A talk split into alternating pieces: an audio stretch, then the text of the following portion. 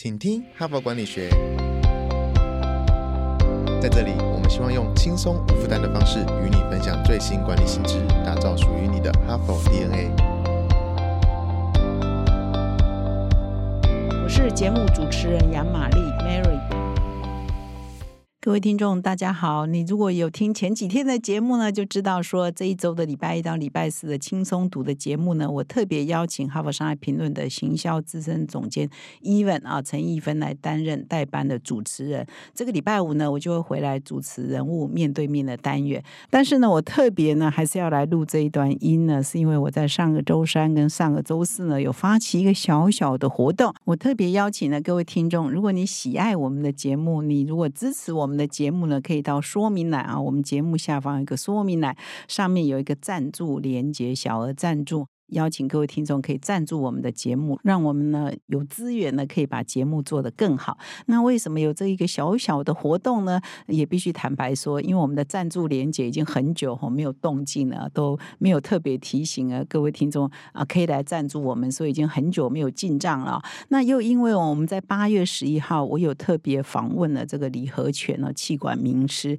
他写过一本畅销书叫《别逼猫》。啃狗骨头，他为我们分析说，新兴人类哦，现在年轻人的工作观啊、价值观已经跟上一代哦很不一样了。所以呢，我们现在的企业中的主管呢，到底应该怎么样带领这个新时代的员工，是一个很大的学问。所以，如果各位听众你漏掉那一集的话，还是呃邀请各位可以去回听哦。那么在那一集的节目呢，他特别提到一件事情，说啊，现在在职场上很流行这个主管啊，请年轻人喝珍珠奶茶、喝喝茶，但怎么喝呢？呃，要选什么牌子呢？是他很有学问的，所以他就特别建议说，如果你要请这个年轻人喝奶茶的话，你要呃把决定权授权给他们，要让他们参与哈。所以他说，只要你给他们参与哦，你就只要给他预算呐，给他上限呐，那他就自己去决定了要喝哪一个，那要怎么个喝法哦，让员工呢自己去决定。哇，他们至少会快乐十分钟哦。所以我们就把我们的赞助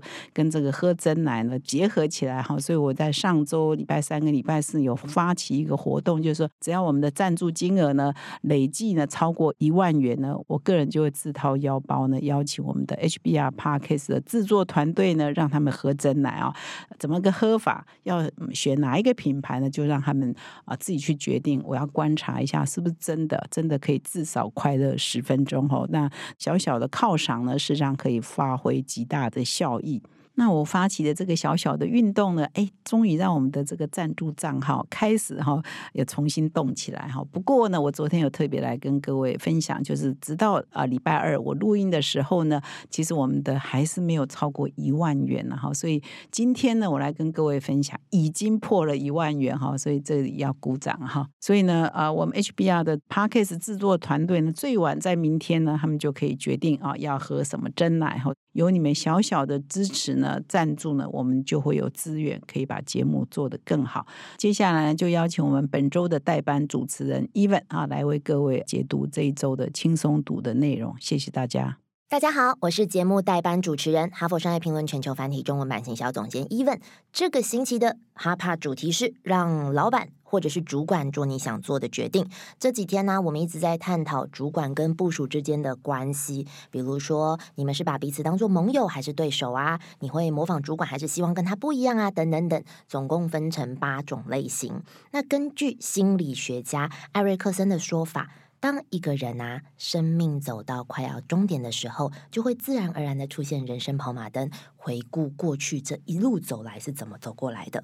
这个时候，所谓的圆满，不是一个人的一生有多完美，而是这个人可以接受过去发生的一切，包含好的或者是坏的。在这个论点的基础上，确实有很多管理学研究发现啊，大部分的工作者是一直到退休之后，年纪比较大了，时间比较空闲了，开始回去。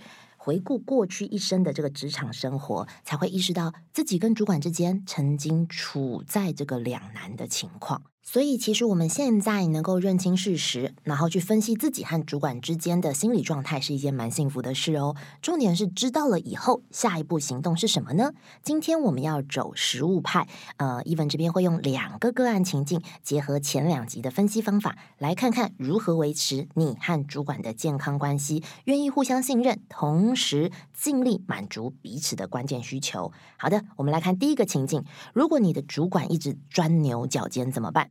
其实一讲到钻牛角尖啊，我不知道为什么就会马上想到一个知名大导演，就是詹姆斯卡麦隆。他其实是出了名的细节控，在一九九五年，他就为了《铁达尼号》的剧本。深潜到北大西洋的海底，也就是铁达尼号的沉船位置，还潜了十二次，并且詹姆斯卡麦隆很坚持要还原历史，所以他的剧组就蛮辛苦的，连船上使用的瓷器都要还去印上当时铁达尼号。营运商的徽章，就为了那种超短秒数，可以称为被闪现拍到的背景画面哦。不过，毕竟电影是艺术，所以这些追求极致的小故事，一般人听了可能会更加的欣赏这个导演。可是，如果今天你是跟着卡麦隆的剧组，那些人在拍摄的。过程当中可能是度日如年的，你来想象一下，如果卡麦隆是你的主管，而且在根本还不确定票房的成绩状况之下，整天吹毛求疵，你受得了吗？讲到这边，一边要介绍一个 HBR 的文本，标题叫做。主管如果钻牛角尖，你要管管他。文本中提到一个个案，我来帮大家摘要一下。有一间科技公司走的是全球市场，目前呢，它发展快速成长的阶段。所谓的成长的意思，不只是单纯的获利哦，是连产品的迭代都速度非常的快，一个月就有好几个新版本。结果导致公司的销售人员有点点混乱，不知道聚焦在哪一个客户跟哪一个机会。产品部门的主管，我们先称呼他为小马，他观察到这个现象。于是啊，他就发起一项专案，希望从数据的角度来解决问题。小马的做法是这样子的：他和一个数据科学家合作，想办法建立一个倾向模型。这个模型可以从不同的系统去收集大量的数据，然后转换成仪表板。然后帮助销售人员去分析不同地区或是不同客户有哪一些卖点。当小马提出这个想法的时候啊，公司的高层领导者是非常支持的，所以才可以顺利的把这个模型建起来。但是在建模之后就要开始使用嘛，结果。高层们开始钻牛角尖了，会议的时间一次比一次长，都在解释，比如说这个数据从哪里来，系统目前的 bug 是哪一些之类的，这让小马这个专案负责人有一点沮丧，有点心累。不过啊，还好这个个案中的角色小马，在这间科技公司才工作了一年，而且才刚升迁，所以还有满腔热血。虽然对目前的状态感到有点失望，但是他不会轻易放弃或者是降低标准的。小马决定好好的认真管理这群高层。他怎么做呢？还记得这个系列的第一集，呃，我们有提到说，了解上司，至少要知道主管的目标、压力、长处跟弱点。好。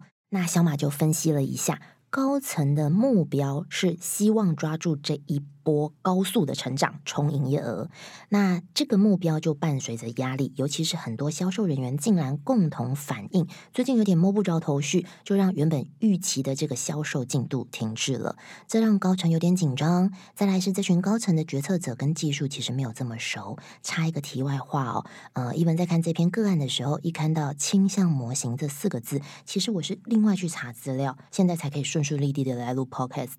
但是这些高层不只只是要录 podcast 而已，他是要决策啊，所以除了了解这个定义之外，当然也想要掌握更多实际应用的状况，所以延伸的情境跟问题就会越来越多，会议时间就会越来越长。小马做了这一番分析之后啊，他突然可以理解高层主管为什么会有这些反应，他们的紧张跟担忧也是有道理的。于是小马寄出了三种做法，让这些高层可以转移注意力，不要太过纠结。哈帕真才时间，嘿，你是否常常听着哈帕想到，哎，其实还可以怎么做可以更好呢？又或是你已经哈帕中毒，不可一日无帕？如果是这样，热切欢迎您加入我们的团队。哈佛商业评论全球繁体中文版来自美国哈佛商学院，是全球最有影响力的知识管理品牌。强势扩编中的我们，陈真编辑、行销、剑客企划、哈帕开发等人才。如果你想抢头香，当全台第一个阅读 HBR 的人；如果你想加入不到一百周就突破一千万收听数的 Podcast 制作团队；如果你想修炼个人竞争力，工作与学习我全都要。太好了，我们就在等你。现在就点击说明栏链接，加入我们，成为对社会有影响力的人吧。他的第一个做法是邀请销售人员一起出席会议，为什么呢？无论是这个新建立的模型，或者是仪表板啊，其实都是为了帮助销售人员做更好的判断嘛。所以事实上，公司的业务们一看到有数据的仪表板，都很热烈的支持，而且。业务们也在使用的过程当中，还会去反映仪表板的功能，哪一些是实用的，哪些希望调整。其实这个数据工具真的有给到销售人员一些具体的思考方向，然后让他们变得更积极。因为领导人本来的压力跟紧张是业务进度停滞这个状况嘛，那这个状况是来自于销售人员的卡关。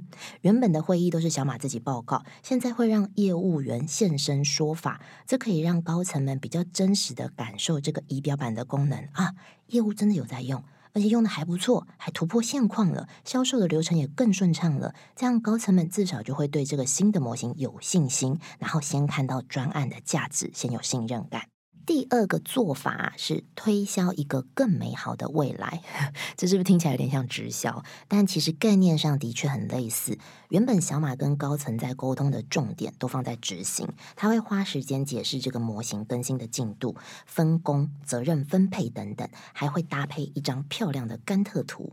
你给他们看这些东西，他们当然就问你细节啦。好。伊文想表达的不是细节不重要，而是小马忽略了这个专案的目标能不能同时达到领导人的工作目标。这句话很重要哦，这是我们 Podcast 第一、二集的实战情景之一哦。所以，我们回来再讲一次，我们现在报告的专案目标能不能同时达到领导人的工作目标？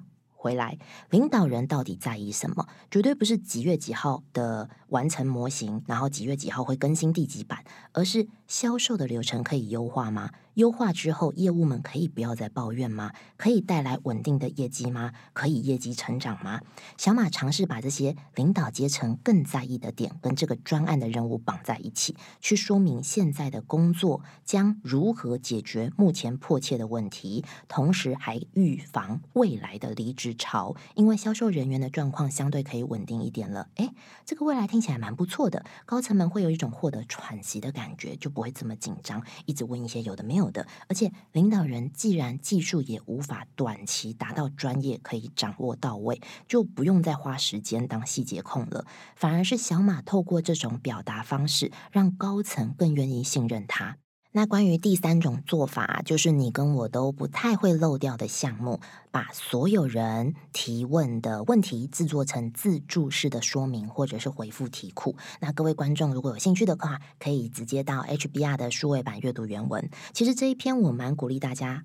阅读哦，因为文章不长，可是情境脉络很清楚，是个精彩而且值得学习的小案例。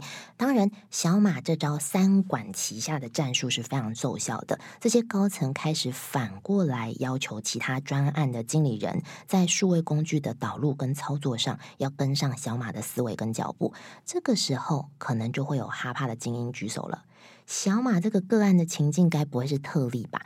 我的工作实务如果不是推动数位专案，这些方法还适用吗？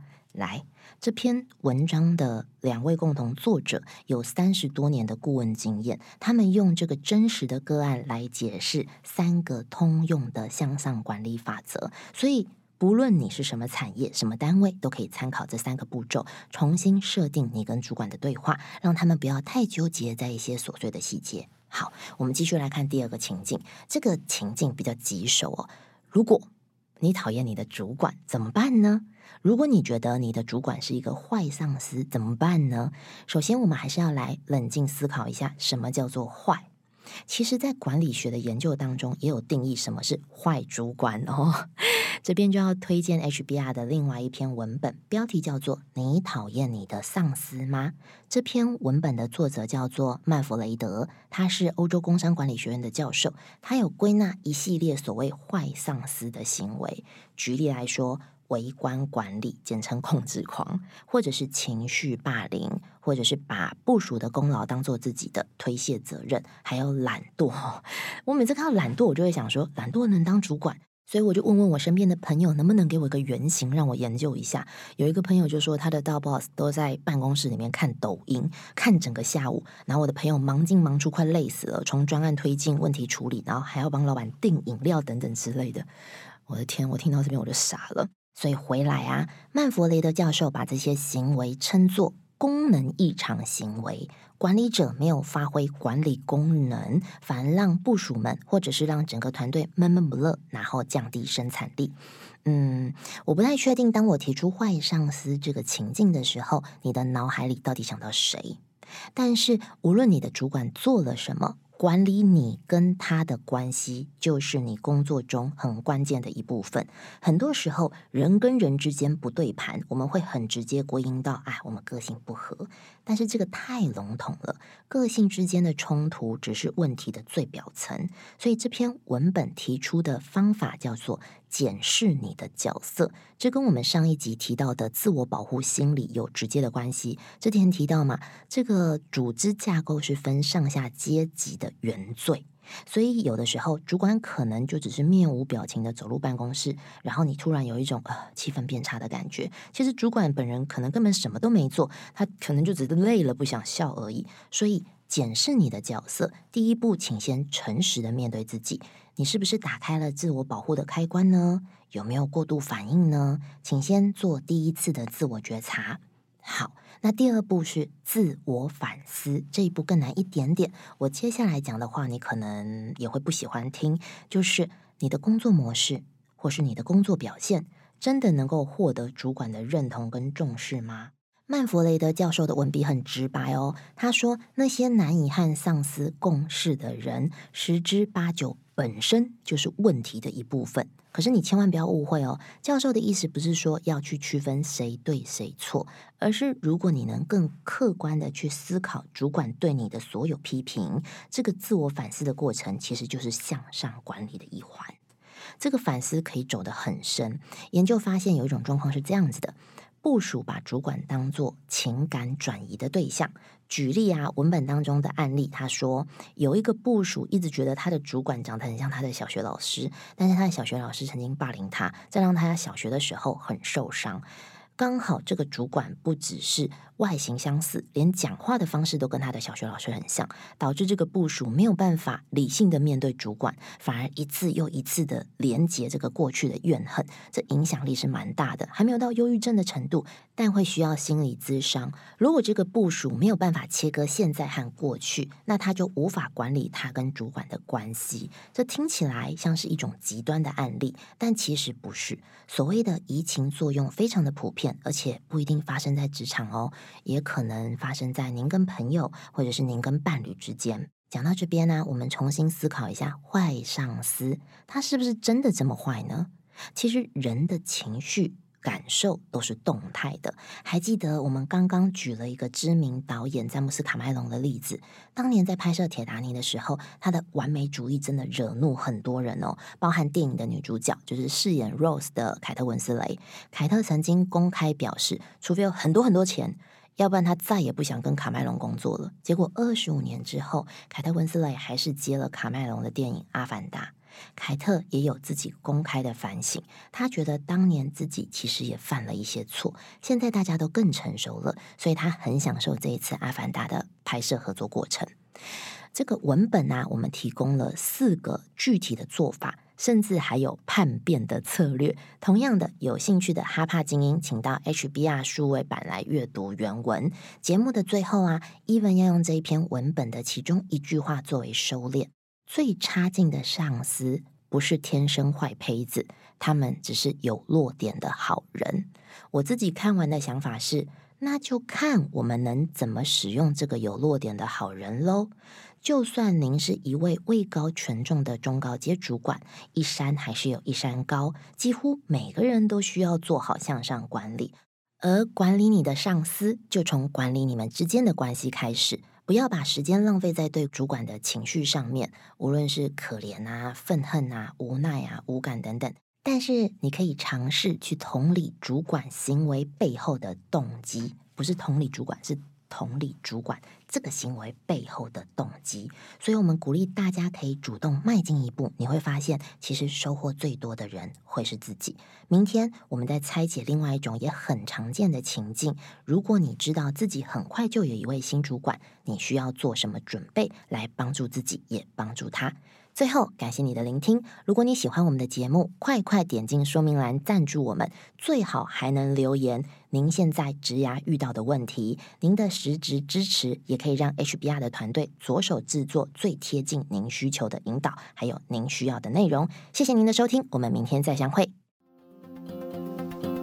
现在就注册 HBR 数位版会员，每月三篇文章免费阅读，与世界一流管理接轨。阅读更多管理大师的精彩观点，现在就开始。